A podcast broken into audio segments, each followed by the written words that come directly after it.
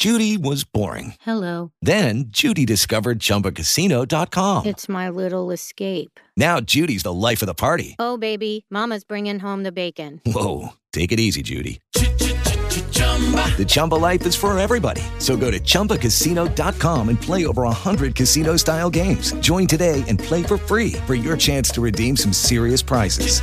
chumba ChumbaCasino.com. No purchase necessary. Void where prohibited by law. 18 plus terms and conditions apply. See website for details.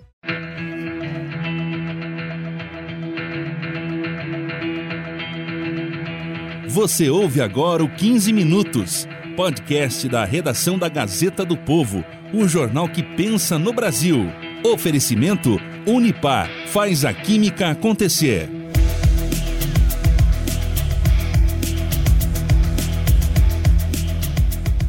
Na última semana antes do primeiro turno das eleições 2022, alguns temas têm sido bastante importantes para as diferentes estratégias dos candidatos. Há o debate sobre o chamado voto útil, por exemplo, mas há um outro tema que tem sido focado especialmente em uma das campanhas: é a abstenção. Deveria olhar muito, e aí todos eles, né? As abstenções. Ali, entre os eleitores que estão tendendo a se abster, você tem um, um tamanho de eleitorado muito grande que tem uma potencialidade para que eles possam é, aumentar, melhorar o desempenho nas campanhas. Ou seja, a quantidade de pessoas que não forem votar no próximo domingo, dia 2 de outubro, pode influenciar até de maneira decisiva o resultado final das urnas. É sobre abstenção que fala este episódio aqui do podcast 15 Minutos. Eu sou o Márcio Miranda e o meu convidado é o Wesley Oliveira, que é repórter da editoria de República da Gazeta do Povo, em Brasília. E os áudios que você vai ouvir ao longo da conversa foram retirados de reportagens da CNN Brasil e também da TV Senado, áudios retirados dos canais do YouTube destas emissoras. Vamos lá então? Mais de 31 milhões de brasileiros não foram às urnas neste domingo. O segundo turno das eleições teve a maior abstenção desde 1998. O número representa 21% do eleitorado brasileiro. Wesley Oliveira, meu convidado aqui nesse episódio do podcast 15 Minutos. Tudo bem, Wesley? Olá, Márcio, tudo bem? Vou falar então sobre essa questão que é um dos temas é, dessa reta final, últimos dias antes do primeiro turno, a questão da abstenção. E eu queria que você começasse, Wesley, explicando para a gente aí qual foi, digamos assim, o papel da abstenção lá na eleição de 2018, né? O que, que eu estou dizendo com isso? Os números da abstenção, é, divisão entre os grupos, etc. Como é que foi a questão da abstenção na última eleição presidencial, hein, Wesley? Então, Márcio, 2018 a gente teve ali a maior abstenção, né, o maior percentual desde a eleição de 1998. Foram mais de 20% do, do eleitorado, mais de 20% do eleitorado ali não compareceu às urnas, né? Então, é, esse, esse, esse número, inclusive, representa 30 milhões de eleitores, né, de, de, todo o contingente eleitoral, e, de certa forma, isso impactou ali no resultado das eleições, né, e agora é uma grande preocupação, de novo, aí, já nas eleições de 2022, esse, é, esse contingente do eleitorado que não pretende ir às urnas, né, ou que acaba, por algum tipo de problema ali, não indo às urnas no, no dia 2 de outubro. É, e um destaque é que a região sudeste ali, né, que concentra os três maiores colégios eleitorais, os três maiores colégios eleitorais, que é São Paulo, Rio de Janeiro e Minas Gerais, é, esses três colégios também tiveram ali um destaque nesse, né, nesse nesse percentual aí de eleitores que não foram às urnas, né? Por exemplo, é o estado do Rio de Janeiro, quase 24% do eleitorado não, não compareceu no, no dia do primeiro turno. É, já Minas Gerais, que é o segundo maior colégio eleitoral, foi cerca de 22%, e São Paulo 21%, né? É, em São Paulo, por exemplo, quase um milhão de eleitores não, não, for, não foram às urnas né, é, no primeiro turno. Então, essa é uma preocupação aí de, das campanhas, de certa forma, para, de certa forma, incentivar o eleitor aí, no, no dia 2 de outubro, votar, né? Digamos assim, participar de, de todo o processo eleitoral. Essa questão da abstenção, eu acho que é uma questão que a gente deve prestar muita atenção, porque é uma, um, um número que vem subindo desde 2006 desde 2006 que vem aumentando o número de abstenção. E onde que você encontra muita abstenção? São Paulo tem muita abstenção, Minas Gerais tem muita abstenção, tá? São é, estados que obtêm. A média do Brasil é 20%, 21%. Esses estão acima da média. Pois é, e você falou aí em preocupação das campanhas, Wesley, e, e digamos assim que a campanha talvez que aparenta, nesse momento, estar tá mais preocupada com essa questão da abstenção, seria a campanha do PT, né, do ex-presidente Lula. Por que exatamente, Wesley?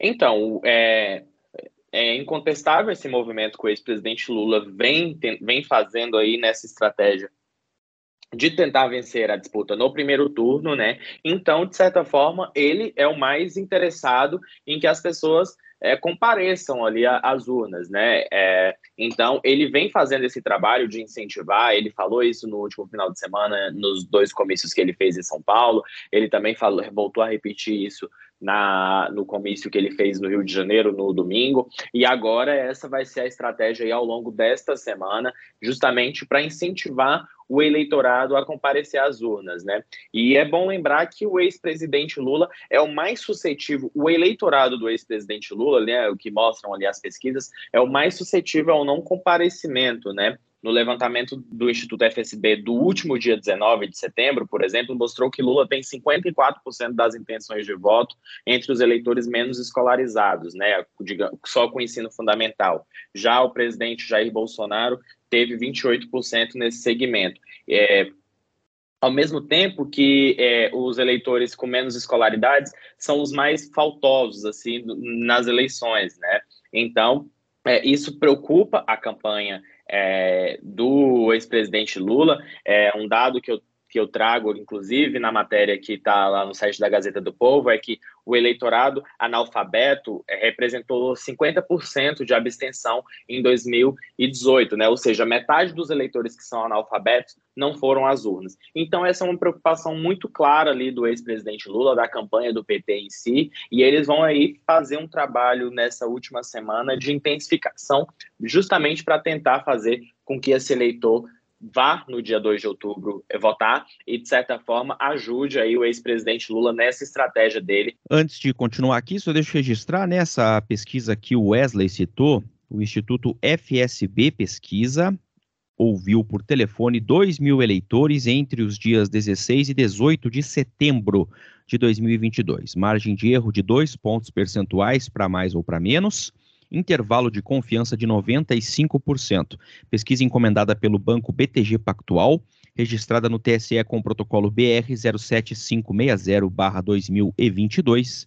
Essa é a pesquisa a que a gente se referiu aqui ao falar dos dados aí em relação aos públicos, né, ou alguns grupos é, de votos para o ex-presidente Lula, candidato do PT. Compareçam. Ele nem pediu para votarem nele. Falou: olha, vá lá e votem no seu candidato é, para que vocês possam cobrar. Então, essa é a preocupação.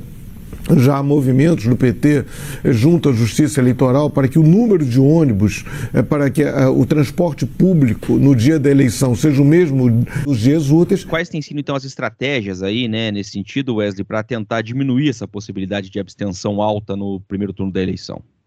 Então, a campanha do ex-presidente Lula está focando justamente nesses grupos aí que são assim é, mais suscetíveis, né, ao não comparecimento nas urnas, né? Por exemplo, os, os eleitores mais pobres ali, de, com renda de até um salário mínimo, por exemplo, às vezes tem problema de locomoção, às vezes vota longe de casa e então acaba não indo às urnas, então vai ter de certa forma um, um certo incentivo aí da campanha para que esse público vá também. E tem uma outra frente aí que o ex-presidente presidente Lula abriu na semana passada, que é em, relação aos idosos, né? É, o, no Brasil, o voto, o voto é facultativo para idosos acima dos 70 anos, né? E em 2018, é, os ele, entre os eleitores de 70 e 74 anos, por exemplo, a abstenção foi de 44,74% dos votos, né?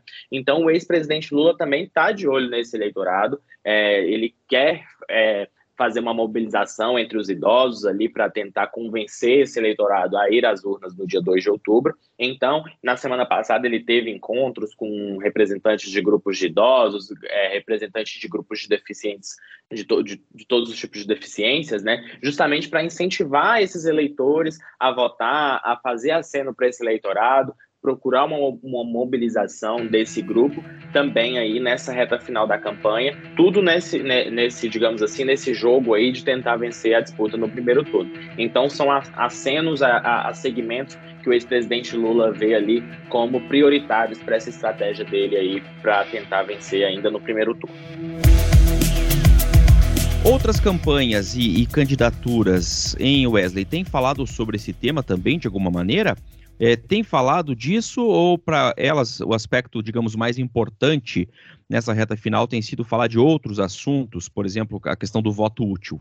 É, exatamente. Essa preocupação com a abstenção, claramente é uma preocupação da campanha do PT, né? Porque por mais que o ex-presidente é, é, faz parte dessa estratégia do PT de tentar vencer no primeiro turno, então ele tem que fazer com que as pessoas é, compareçam às urnas no dia 2 de outubro, né?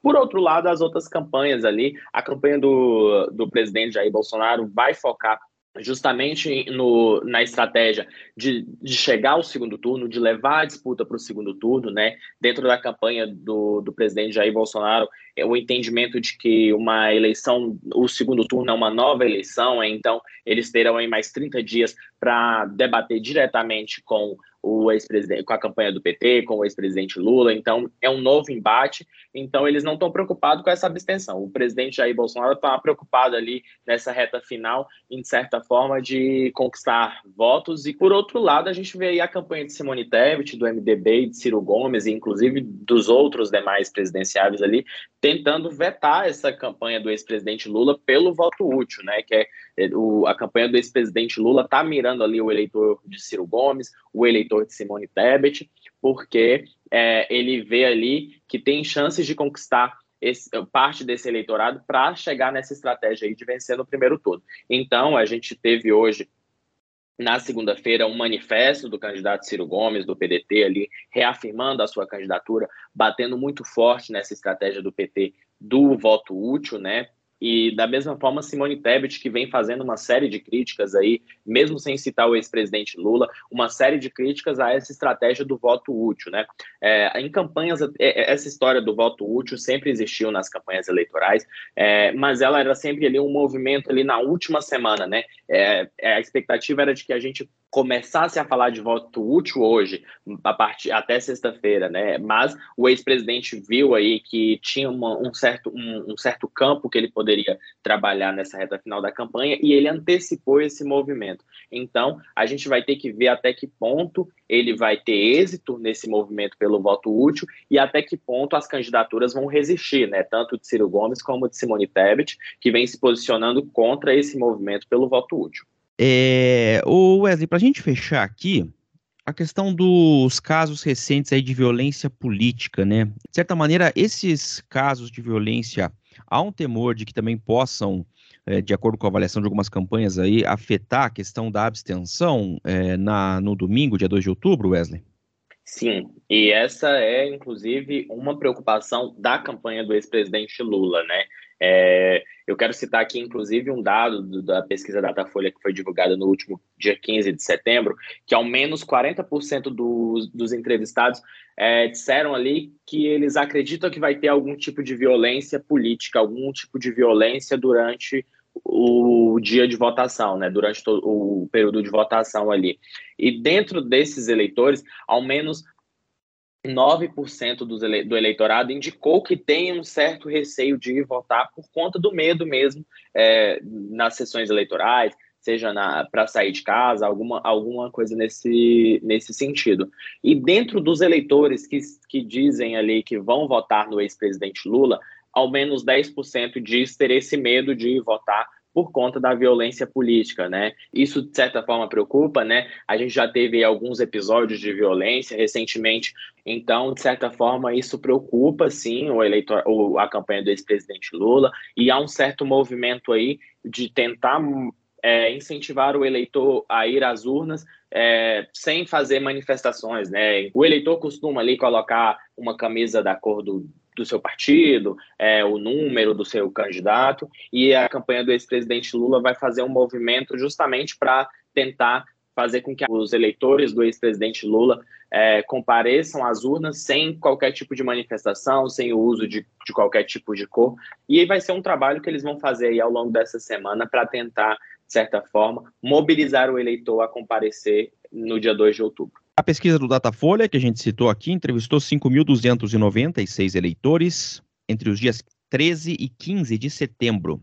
Levantamento contratado pelo jornal Folha de São Paulo e pela TV Globo registrado no TSE, protocolo BR 04099-2022. Margem de erro de 2 pontos percentuais para mais ou para menos, nível de confiança de 95%. Wesley, obrigado por nos ajudar aqui com esse tema. Nesse episódio do 15 Minutos, a gente volta a conversar em outros programas. Um abraço. Um abraço, até a próxima. Ponto final em mais este episódio do 15 Minutos, podcast da redação da Gazeta do Povo. Eu lembro sempre que a Maria Escrocaro participa da produção, a montagem é do Leonardo Bestloff e a direção de conteúdo é do Rodrigo Fernandes. Eu sou o Márcio Miranda e agradeço sempre a sua companhia. Até mais! Você ouviu 15 Minutos, podcast da redação da Gazeta do Povo, o jornal que pensa no Brasil. Oferecimento Unipar faz a química acontecer.